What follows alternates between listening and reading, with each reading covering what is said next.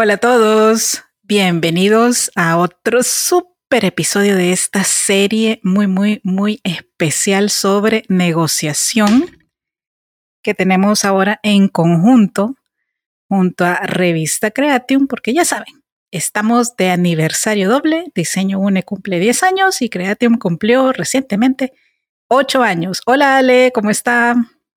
Hola, por acá, emocionado por la invitada que tenemos hoy. Súper. Bueno, les cuento un poquito más de ella. Ella es Fabiola Moreno, diseñadora gráfica, experta en branding, una persona que también a lo largo de estos 10 años hemos invitado varias veces y siempre pues hemos contado con el gusto de que nos diga que sí. Y ahora pues la vamos a compartir con todos ustedes a través de los dos podcasts de Unidos por el Diseño y Café Creativo para que también nos comparta sus experiencias, consejos y situaciones que también ha tenido que sobrellevar en el mundo de los negocios. Y ella es Fabiola Moreno. Hola Fabiola, ¿cómo estás? Bienvenida. Gracias, hola, hola Vero, hola Ale. Qué gusto saludarlos y estar con ustedes ahora en este nuevo proyecto, ¿verdad? En este podcast. Me encanta, ¿verdad? Yo con gusto. Saben ustedes que siempre soy materia dispuesta pues para poder compartir y con ustedes y con su audiencia pues temas de interés y bueno, espero que sirva de algo mi información y mis vivencias. Súper. Ah, pues para entrar ya en, en calor, Sabemos que diseñas marcas, pero también nos gustaría saber cómo funciona tu marca, o sea, porque una cosa es cuando estás, estamos creando una marca para un cliente, pero cómo funciona una empresa que se dedique exclusivamente a eso. Claro, sí. Eh, me encanta tu pregunta. Eh, bueno, pues esta marca funciona precisamente como una marca que ayuda a otras marcas, ¿no? En ese sentido, pues es una marca eh, haciendo marcas, ¿verdad? Que lo hace pues de una forma integral, ¿verdad? Eh, buscando versatilidad y poder controlar toda el, todo lo que sería el elemento integral para poder crear una marca. Entonces, en ese sentido, nos vestimos como una marca que pues realmente representa una consultoría en branding y comunicaciones que se llama precisamente como yo, Fabiola Moreno, ¿verdad?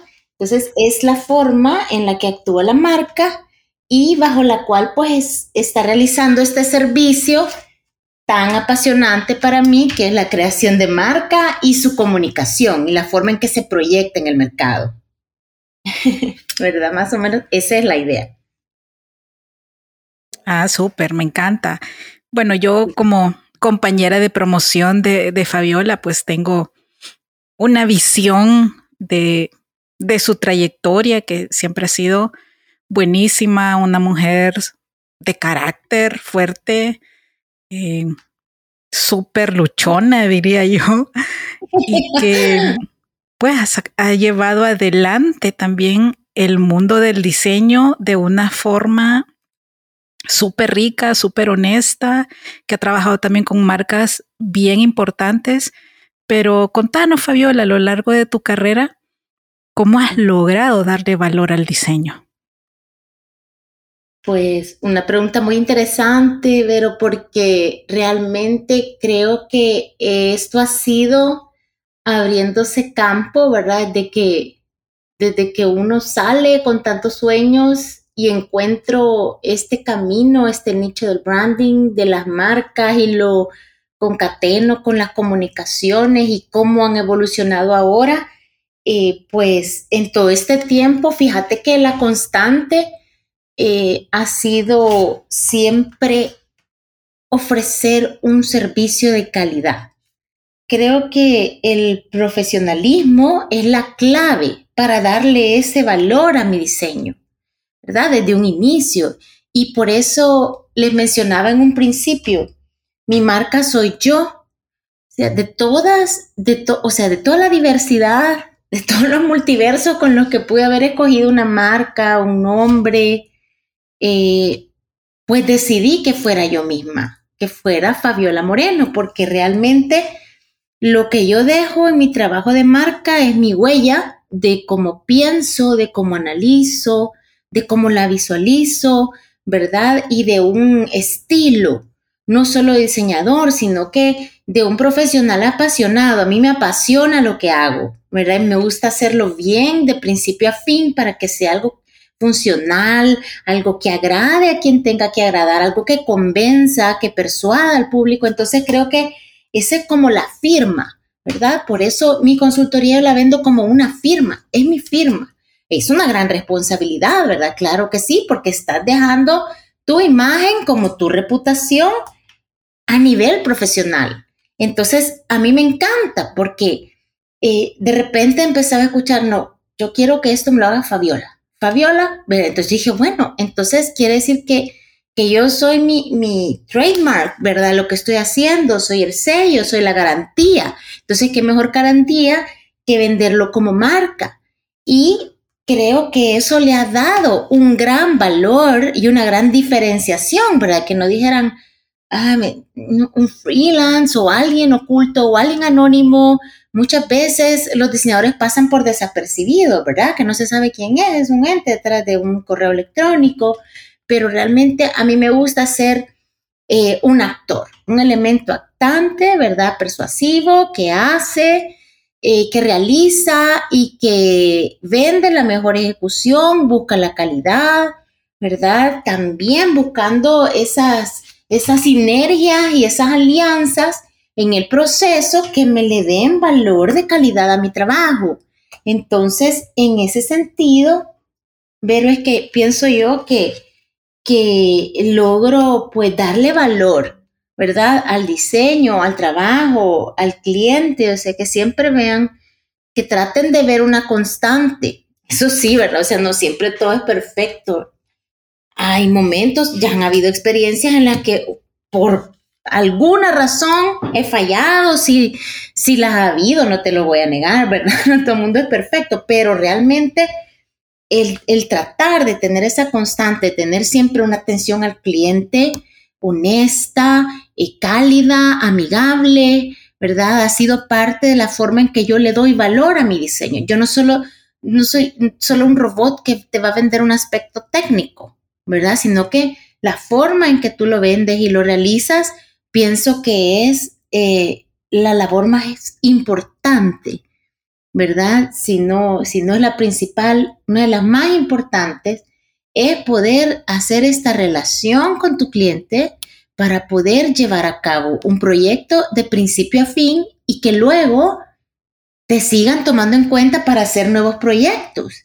Y gracias a eso he podido acompañar a grandes marcas en su camino, ¿verdad? Ya sea para esa marca o para las nuevas posibilidades que se han abierto de repente de, de estas oportunidades. Entonces, yo creo que, que tratar de dejar siempre esa huella, de buscar una solución eficiente, ¿verdad? Es la forma en que he querido dar valor, ¿verdad? Aportando soluciones creativas de calidad, que vean ese esmero, que si no hay una opción A, hay una opción B, pero siempre de la mejor manera, ¿verdad? Siempre respondiendo, eh, ser responsable también es, parte de, de poder dar un proyecto de diseño o de comunicación, ¿verdad? De una forma consistente. Y eso te lo digo para todo mundo, desde el cliente más pequeño hasta el cliente más grande, que sientan la confianza, ¿verdad? Y, y la asesoría, ¿verdad? Que se sientan acompañados en un camino en el que tienen ellos mil esfuerzos que concretizar y la marca tiene que ser algo simultáneo, ¿verdad? Para lograr ese éxito de su esfuerzo de empresa o de empresario. Y en ese camino y con esa filosofía, pues gracias a Dios se han logrado hacer grandes proyectos y he logrado hacer grandes alianzas y slash amigos, porque así me gusta, fíjate, me gusta hacerme amiga de mis clientes, ¿verdad? Que exista esa camaradería y, y esa comodidad para hacer algo, pero hacerlo bien y poder tener esa confianza, decir, este, este camino no es el correcto, lo ideal es que nos vayamos por acá porque de esta forma vas a lograr, ¿verdad? Me ha pasado con, con algunas marcas en las que hemos logrado una sinergia eh, tal que hemos logrado hacer, por ejemplo, diversificación de líneas de productos, nuevos empaques, nos atrevemos, eh, planeamos, ¿verdad? Y tenemos buenos resultados. Y también tenemos ensayos, tenemos, vamos a probar por acá, vamos a probar, bueno, no, pero está esa situación de responsabilidad, ¿verdad? Que está atrás como una garantía haciendo que este proyecto crezca. Entonces a mí me encanta porque lo veo luego en las calles, lo veo en los medios, veo las marcas y, y sí he comprobado, eh, niños, que cuando uno hace las cosas bien, funcionan y duran, ¿verdad? Este, eh, tal fue el caso eh, de la marca Grupo Roble. Entonces saben que esto es una corporación enorme, ¿verdad? Hace poco yo vi la, foto de cuando estaban en los setentas, todos los encargados, los señores, yo ni habían nacido, pero estaban todos los señores y la publiqué en mis redes, por cierto, que estaban los señores viendo una maqueta de lo que iba a ser su primer proyecto Metrocentro. Y ya ellos eran Grupo Roble. Entonces, a mí me emocionó tanto ver esta foto porque ¿quién me iba a decir a mí que iba a venir yo X años tanto después, ¿verdad? A poder refrescar la marca de Grupo Roble. Y no solo aquí, sino que poder aterrizarla, por ejemplo, en brand, books para cada país, en lo cual ustedes saben que esto es una corporación regional, entonces una corporación regional tiene que tener un estándar, ¿verdad? Cronometradísimo. Aquí en todos lados y en todos los proyectos que ahora representa, no solo un metrocentro, ¿verdad? Hay centros comerciales, de vivienda, corporativos, tantas cosas. Entonces, no deja de ser una satisfacción voltear a ver en las puertas, entonces su anuncio, su publicidad y ver que pudimos participar de un proyecto, ¿verdad? De esa magnitud, pero de una forma tan eh, sistematizada, profesional, ¿verdad?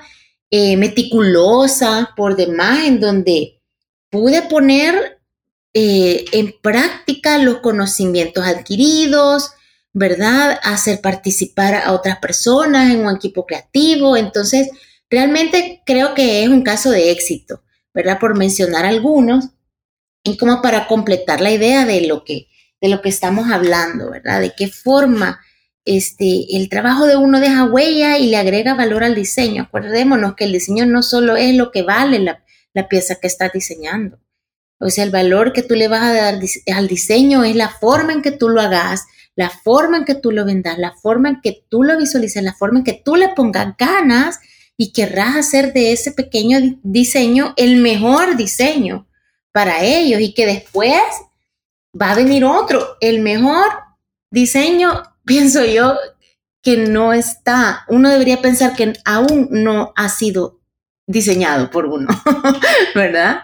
El mejor diseño va a venir siempre. Entonces, en la medida en que tú pongas toda esa, esa vibra, esa energía, ese profesionalismo, pues así va a ser exitoso y en esa medida eh, de esa medida va a ser el valor que tú agregues a tu diseño, ¿verdad? interesante. o sea, qué cool está. O sea, ahorita que te escuchaba, el Estado va a dar vueltas a eso y, y es bien, es bien impactante. Y me recordaste una frase que nos dijo un ex jefe en una de las agencias que estuve, de que eh, nuestro, nuestro mejor trabajo nunca va a ser o sea, con la forma que van a medir nuestro mejor trabajo, nuestra calidad de profesionales, nuestro valor como diseñadores nunca va a ser algo que hayamos diseñado hace, no sé, un par de años. Siempre va a ser el último trabajo con el que hemos, eh, que hemos concretado. Así es. Y es justo lo que decías ahorita, o sea, de que siempre buscar que lo que hagamos sea la mejor versión de eso que estamos haciendo. Y eso me llevó también a pensar en otra cosa de lo que mencionabas al inicio de, tu respuesta. Y con Vero, hace varios podcasts atrás, hablábamos sobre el riesgo que puede haber entre utilizar eh, nuestro nombre como marca comercial y justo eso ahorita en el contexto que estamos de la negociación, cómo es negociar con tu nombre y no con el nom con un nombre digamos que un así como tipo una razón social que alguien le, le da a su empresa, sino que cómo es el trato con un cliente cuando estás negociando con tu nombre.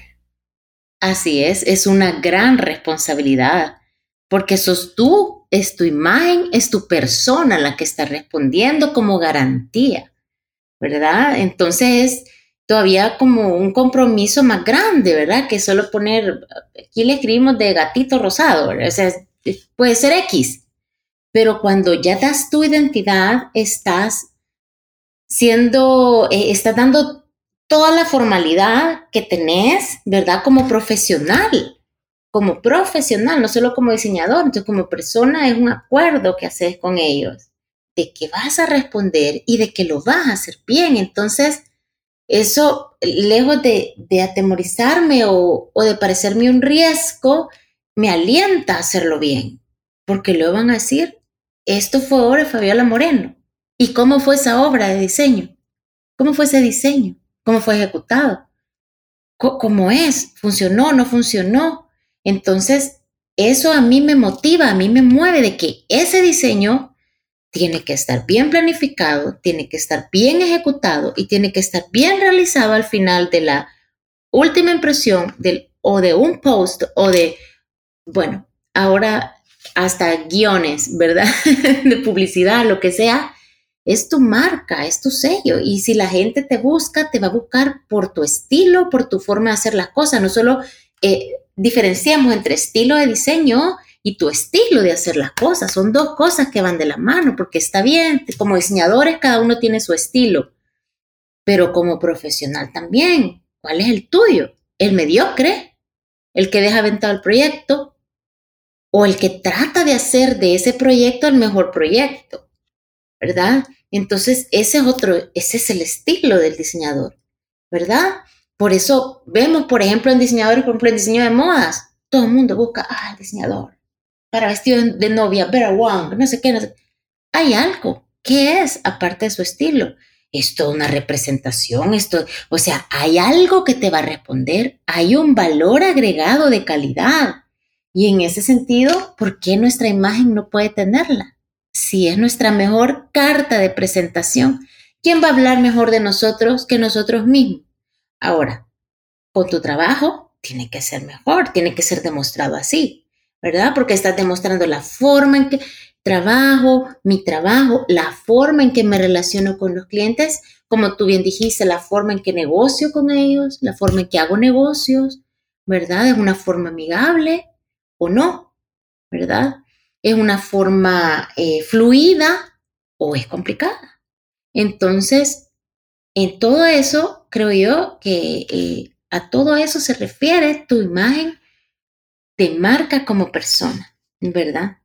Entonces, eh, creo yo que es un aspecto muy importante a considerar cuando te dedicas a hacer negocios con, este tipo de, de rubro. Me encanta, me encanta esas reflexiones tan profundas y tan llenas de compromiso con, los clientes porque pues así debe ser. Pero yo me quiero ir un poquito para atrás. Cuando te invité a, a esta serie de podcast sobre negociación y fuiste tan espontánea y me dijiste, eso es con sangre, Vero, es con sangre. Estoy poniendo un poquito de sonrisa al podcast, pero la verdad es que no nos forman de una manera tan fuerte al inicio. ¿Cómo, cómo fue tu proceso? Contanos un poquito de cómo Fabiola fue encontrando esa ruta, así como lo acabas de decir, que me parece perfecto, la manera de hacer las cosas. ¿Cómo llegaste a esta ruta para que la marca Fabiola Moreno no solo tenga un reconocimiento importante, sino que también en términos de negociación también sea reconocida. Wow. Sí, bueno, yo creo que sí fue con sangre, pero realmente sí fue con sangre porque es como salir al mundo, ¿verdad? Después de, de estudiar en una universidad y después, obviamente, pues, eh, gracias a Dios en este país, de las primeras opciones para poder empezar a trabajar, pues están las agencias de publicidad para los diseñadores, ¿verdad? Como una de las primeras opciones. Pero a medida que tú te vas haciendo escuela, ¿verdad? Y vas aprendiendo, porque aprendes mucho, una gran experiencia, empezás a ver y empezás como a enfocarte en tus fortalezas de una manera más definida, ¿verdad? Y, tus esfuerzos están más dirigidos y de alguna forma eh, ves los paradigmas, ¿verdad? Yo veía los paradigmas de ese momento, te, me querían encasillar como visualizadora. y yo, visualizadora, pero yo no soy visualizadora, yo soy conceptualizadora. Pero ¿cómo hago que me entienda todo un sistema? Visualizadora. Entonces, bueno, dije, bueno, esto es, claro, todos tenemos que, como dicen, tenemos que hacer el derecho de piso y así lo hice muy respetuosamente, ¿verdad? Seguí todo el sistema, el protocolo, pero poco a poco fui viendo que eh, no me quería conformar con eso, sino que empecé a notar que no podía dejar todo hasta donde lo había dejado en la U, que realmente en cuanto a aprender, nunca terminamos de aprender, pero que tenía que hacer algo, sobre todo porque esta carrera está basada en nuevas tecnologías y el tiempo pasa y ustedes saben cómo en una sola década la transición y la evolución que ha habido con todo eso. Entonces yo no me puedo quedar con esto. Entonces, este, me metí a estudiar una maestría, ¿verdad? En diseño y nuevas tecnologías. Entonces, yo quería fortalecer mis conocimientos y gracias a Dios pude sobrellevarlo a la par de mi trabajo, ¿verdad? Aparte, antes la tesis, o sea, no me quedé estancada, yo quería seguir, pero también iba aprendiendo, ¿verdad? Las personas que estaban ahí aprendí muchísimo, escuela, ¿verdad? Eh, como les digo, era un sistema segmentado, clasificado de oficio, ¿verdad? Y nosotros como diseñadores, pues somos, somos entes integrales en todo sentido, entonces, desde la concepción hasta la realización de una idea. Entonces yo dije, esto tiene que tener un espacio, o sea, esto no puede ser que pase desapercibido. Y empecé a encontrar todos esos temas y esos proyectos que, que para mí se volvieron fortalezas que me dijeron, sí, lo mío es el branding, definitivamente. Y esto se notó, ¿verdad? Y me arriesgué cuando me decían, este, bueno, vamos a aquí ahorita a, hacer esto y yo, bueno, pero también podemos competir de esta forma. Vine yo muchas veces, me arriesgué, competí escondidas y gracias a Dios les llegaba con trofeos por la desobediencia. Entonces para mí era como, wow, este es el camino. Y gracias a Dios ese eh, jefe papá que yo tenía en ese entonces confió en mí dijo, no, sí, eso es el branding. Entonces tuvieron la confianza ellos de empezar a abrir la primera empresa de branding aquí en el país que ya estaba dirigiendo yo. Entonces es como, es como darle ese norte a tu vela, ¿verdad? Es como inclinarte, no conformarte. tienes tu afinidad por esto, te gusta esto, practicarlo, aprende, estudia sobre esto, métete a cursos. Hoy en día tenemos tantas cosas. Pero entonces, de esa forma soplas tu vela y pienso yo que vas a dar a eso. Entonces, ahí tuve encuentros con marcas y todo eso y después eh, ya la vida, que yo ya no me encontraba como, como empleada, dije, bueno, entonces me siento capaz, me siento suficiente, si ya lo pude hacer antes, creo que lo puedo hacer. Y entonces empecé a tocar puertas, ¿verdad?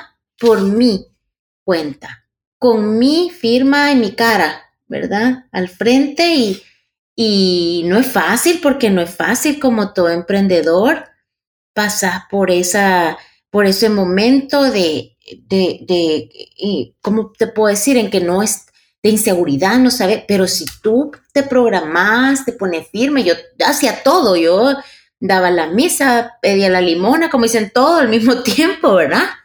Pero quiera o no, se genera un motorcito que me permitió ir abriendo puertas, tocando puertas, se me abrían puertas, habían otras que no, ¿verdad? Como todo en la vida, no todo es perfecto, todo cuesta, ¿verdad? Pero empecé a encontrar clientes que empezaron a confiar en mí. Y entonces no nos soltábamos en el camino, venían unos nuevos, otros eran proyectos delimitados que tenían un principio y un fin, lastimosamente, pero que son proyectos exitosos que hoy en día están ahí y que si necesitan una actualización, pues procuran regresar, ¿verdad? A pesar de que tengan inclusive eh, un trabajo exhaustivo, un in-house o algo, pero cuando tienen todas estas, eh, estas decisiones de cambios trascendentales, me buscan confiando, ¿verdad? Porque saben ahora que manejo a profundidad estos rubros, estos, estos elementos en los que podemos manejar una marca desde su inicio si no existe, ¿verdad? Hasta ahora y más si ampliamos el rango del control del branding, la comunicación, o sea, es más fácil, ¿verdad? Porque no hay actividades dispersas en medio, sino que todo está controlado. Si tú conoces la esencia de la marca, la filosofía y la has creado, de alguna forma va a ser mucho más fácil y fluida poder ayudarle a la marca a realizar su comunicación, sea esta en medios digitales, publicitarios, donde sea. Entonces, fue así como me fui abriendo camino y me sigo abriendo camino porque esto no termina, pero verdad es, es un camino en el que en el que no se termina y hay tantas variantes, tantas cosas que hacen cambiar como fue la pandemia, como es la misma tecnología. Entonces creo que abrirse paso no se termina. Pero creo que resumidamente esa ha sido la forma y empezar a abrir brecha, ¿verdad? Que te escuchen, que te vean como una mujer, eh, pues dirigiendo un proyecto, ¿verdad? Tu argumento, tu profesionalismo. En un país donde no siempre suele ser así, pues ha sido parte de, de poderse abrir brecha, ¿verdad? wow. Satisfactorio. sí, la verdad es, son bastantes cosas. Es de verdad todo un camino. y como decías, no es, no es un camino sencillo y eso va, eso me lleva a la siguiente pregunta.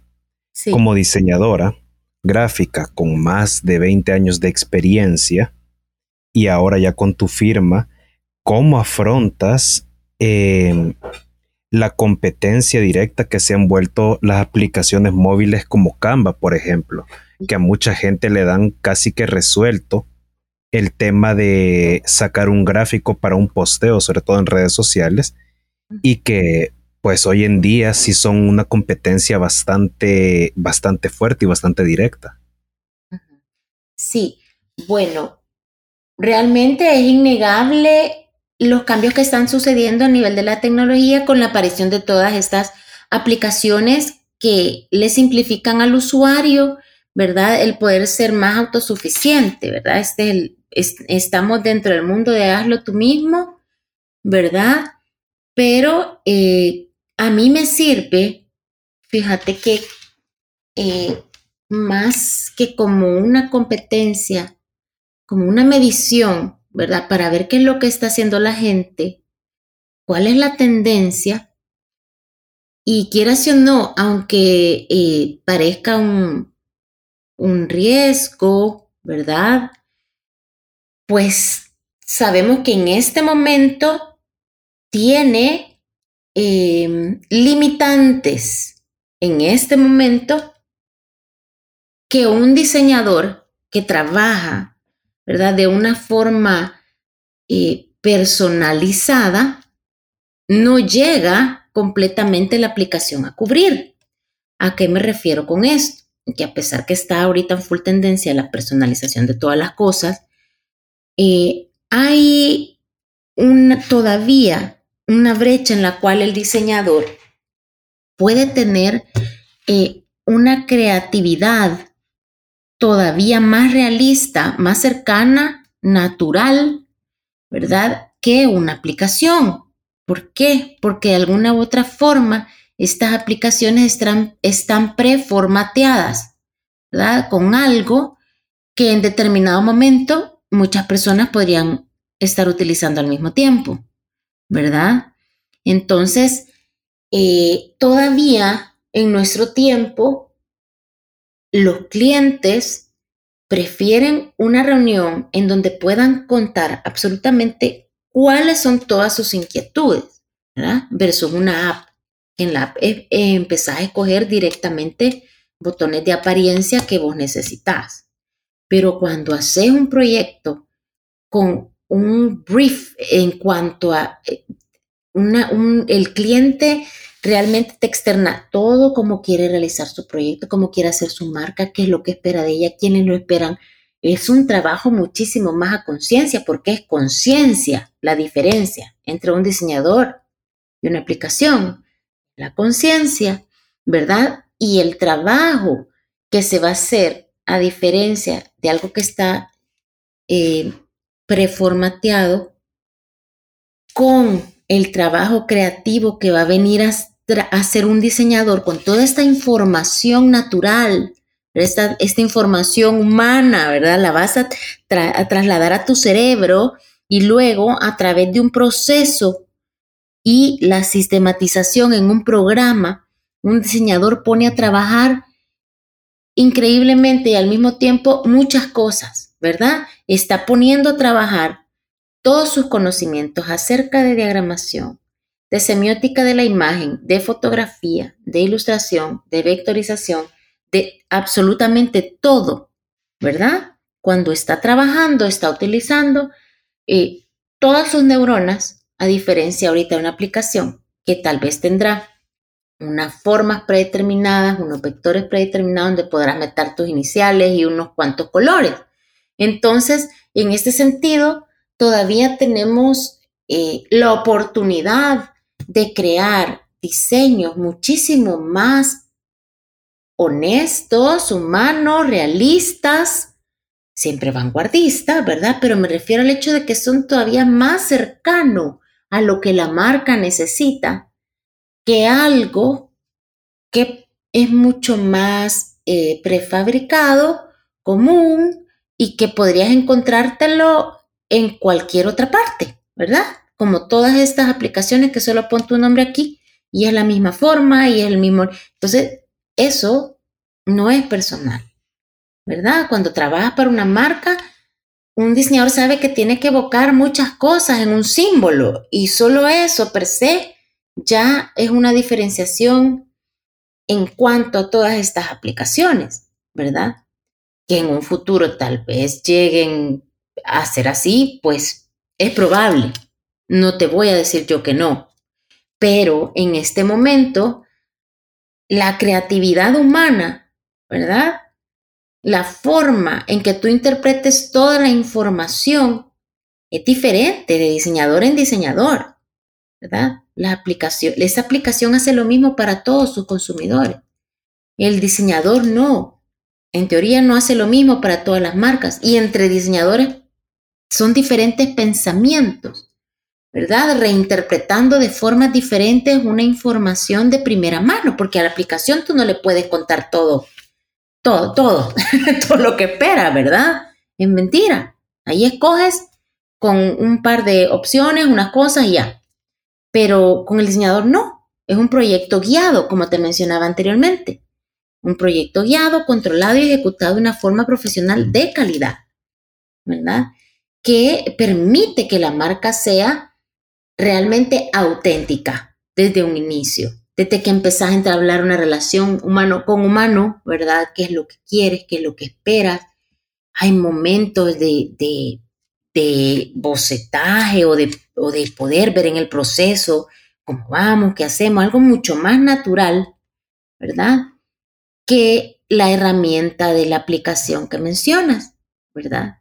Entonces, creo que hay una diferenciación en cuanto a la conciencia y a la creatividad humana, ¿verdad? Todavía el lápiz y el papel, pues son de primera mano la forma por excelencia de poder empezar a interpretar una idea.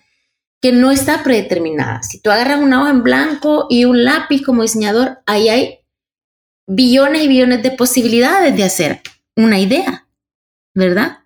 Mientras que una aplicación ya las tiene preestablecidas y contabilizadas. Entonces es más frío, impersonal y limitado, pienso yo. Definitivamente inspiradora esta respuesta. Eh, Ale no te lo quiso decir, pero yo sí te lo voy a contar. Nosotros sí somos haters de esa aplicación. Pero es más por eso, por el, porque sabemos lo que implica ser diseñador y entonces algo justo, como lo acabas de decir, predeterminado, preestablecido, frío, está bien para alguien que no entiende el valor del diseño o de trabajar con una mente creativa al lado suyo. Y por eso somos haters. Exacto. O que no es un proyecto de gran valor. ¿Me explico? No es una marca, ¿verdad? Que quieres venderse en el mercado. No es algo que, no sé, ver el nombre de alguien ahí. Punto. Sí, bueno, al respecto de ese tema podríamos hacer un solo podcast. Sí. Pero. Totalmente. Sí, totalmente. Pero bueno, para avanzar en, sí. en tu experiencia, que, que me encanta y te agradezco nuevamente cómo estás guiando a ambas comunidades a través de tu experiencia como diseñadora gráfica. Mm. A través del tiempo nos toca lidiar con todo tipo de personalidades, unas más amables, otras más desafiantes.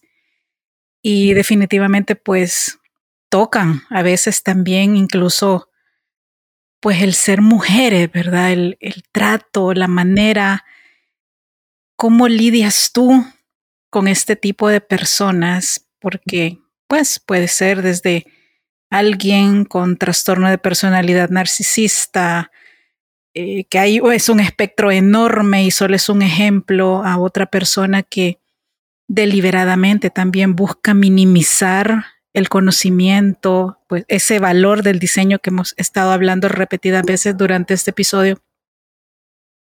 Cómo abordas a estas personas, cómo tu inteligencia emocional aflora para poder llevar una negociación a buen puerto y lograr acuerdos positivos para ambas partes. Pues una pregunta difícil y fácil de contestar, pero que sí te puedo decir eh, es muy frecuente, ¿verdad? Sobre todo en esta carrera, ¿verdad?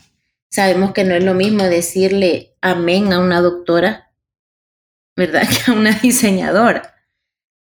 Más sin embargo, si, si tú me preguntas de personalidades con este tipo de perfiles, pues realmente uno cuando lanza al mercado un, negocio como este, pues te encuentras con muchas, ¿verdad? Con muchas y como tú bien dices y mencionaste, un aspecto en nuestro país, porque no puedo generalizar, y sé que en otras culturas tal vez no es así, pues el machismo sí es un, es un obstáculo algunas veces, ¿verdad? Ya que realmente ha sido casi que una filosofía de cultura, ¿verdad? Entonces, en ese sentido, sí se ha complicado o se ha dificultado, mas no, no me lo ha eh, limitado la realización. Creo que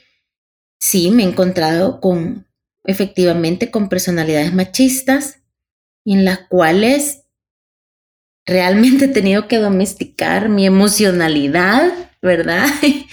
y con esto vuelvo al profesionalismo, a la forma en que hay que pensar, inclusive para reaccionar, ¿verdad? Y controlarnos y poder ver las cosas desde un punto de vista muchísimo más objetivo.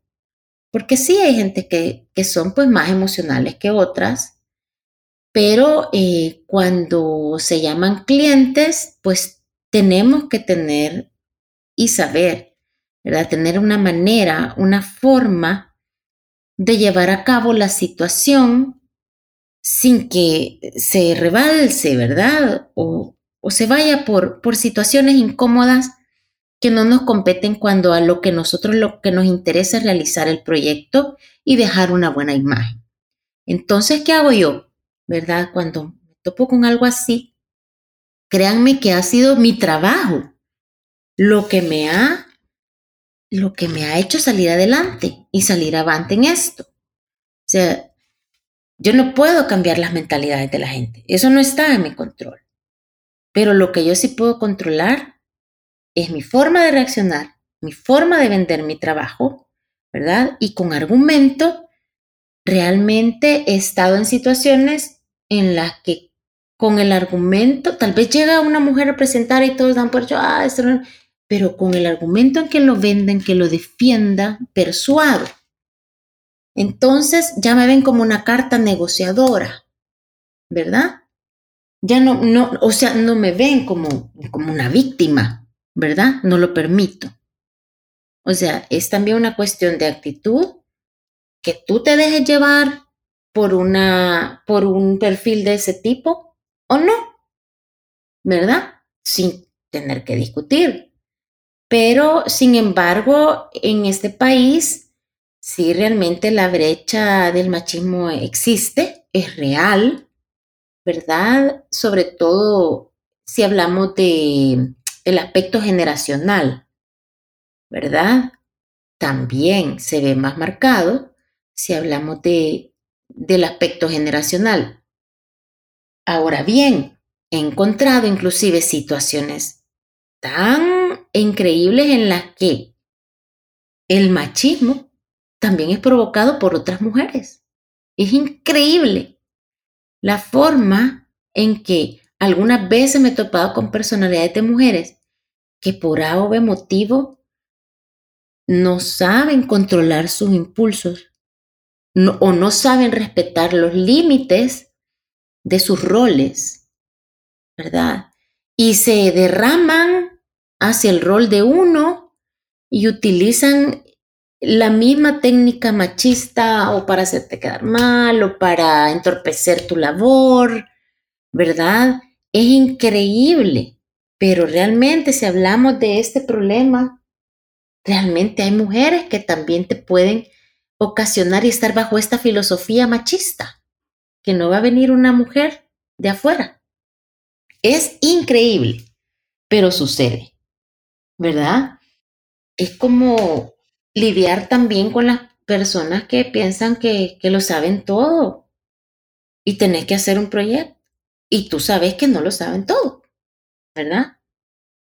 Que tú sos experto en la materia, pero ellos, pero ellos creen saberlo. O lo ven de, una forma muy subjetiva, por sus gustos y preferencias, por el color que les gusta a ellos, por el color que le gusta a, a sus parejas, ¿verdad? Porque, pues no sé, esto lo hizo su hijo chiquito.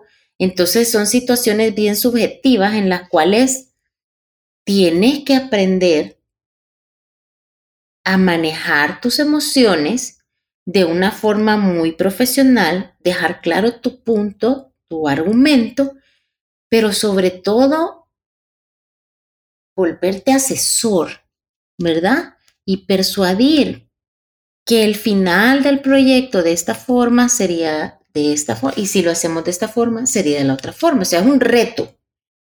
Es un reto. Porque sí lo es.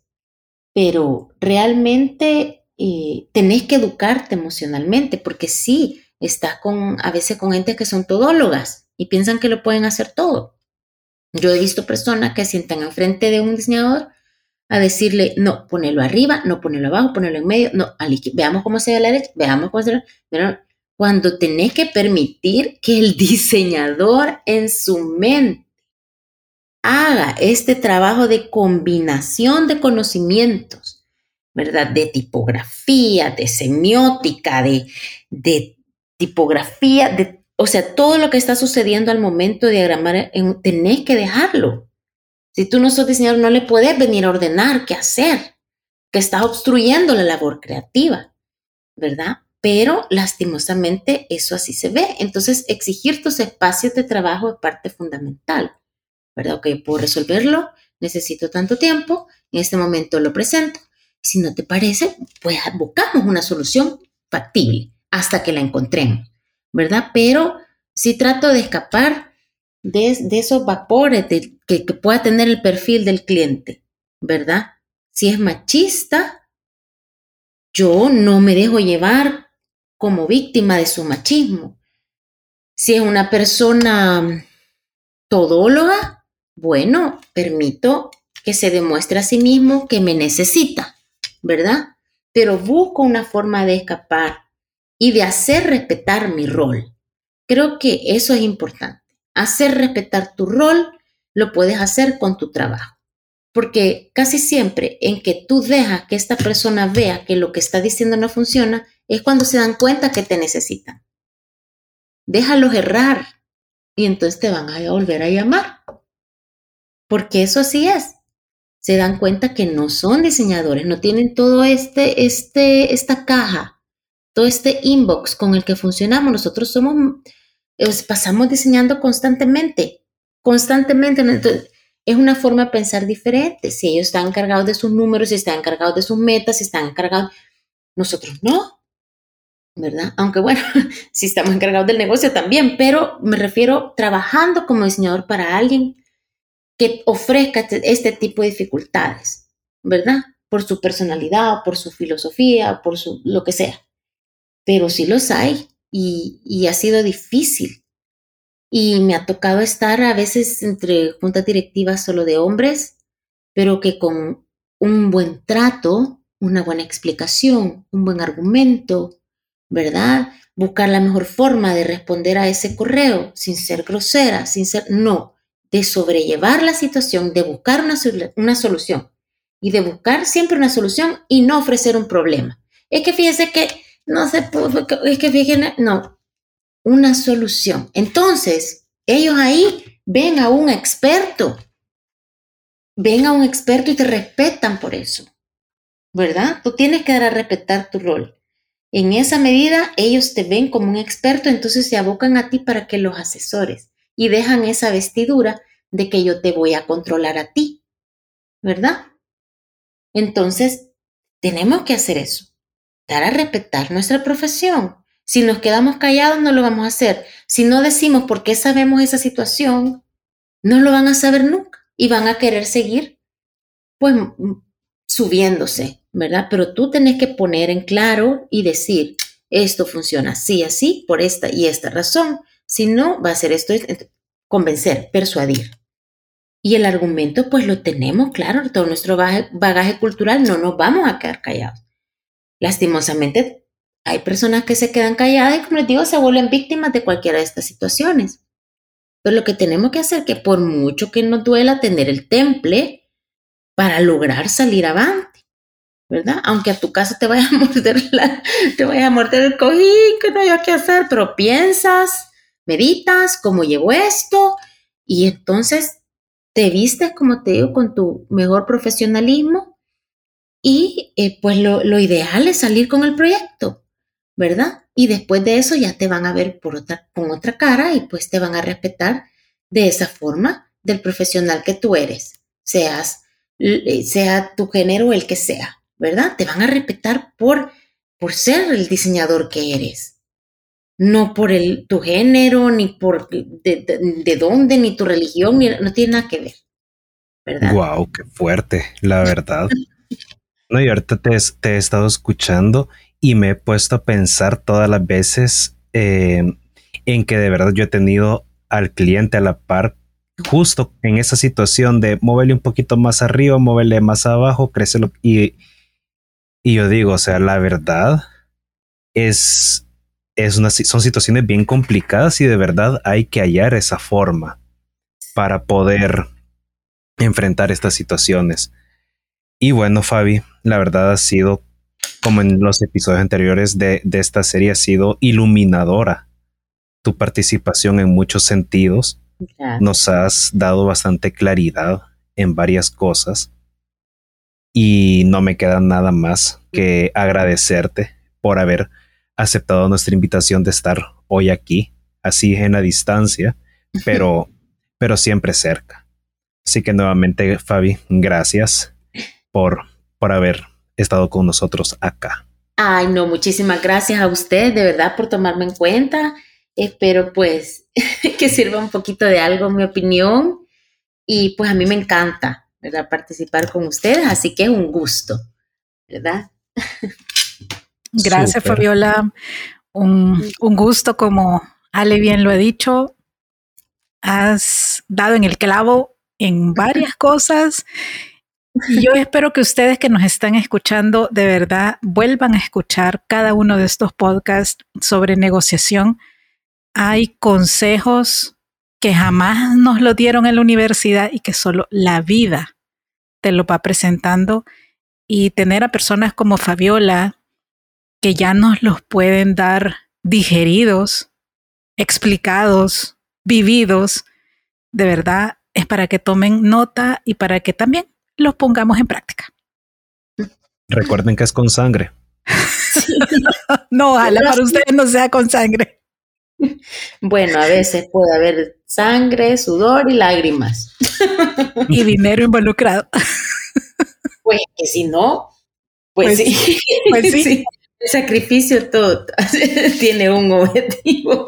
Sí, la idea es que aprendamos más rápido y pues no, que nos cueste menos llegar pues a estos acuerdos favorables sin que tengamos que morir en el intento. Así es, yo creo que con una buena actitud, ¿verdad? Y un buen trabajo, pues vamos por buen camino. Así es. Bueno, como siempre, bendiciones para todos. Seguimos adelante, todavía nos faltan varios episodios de esta serie. Tomando nota, con buena actitud, positivos. Adelante. Y pues nos escuchamos pronto. Hasta luego. Chaito. Chao.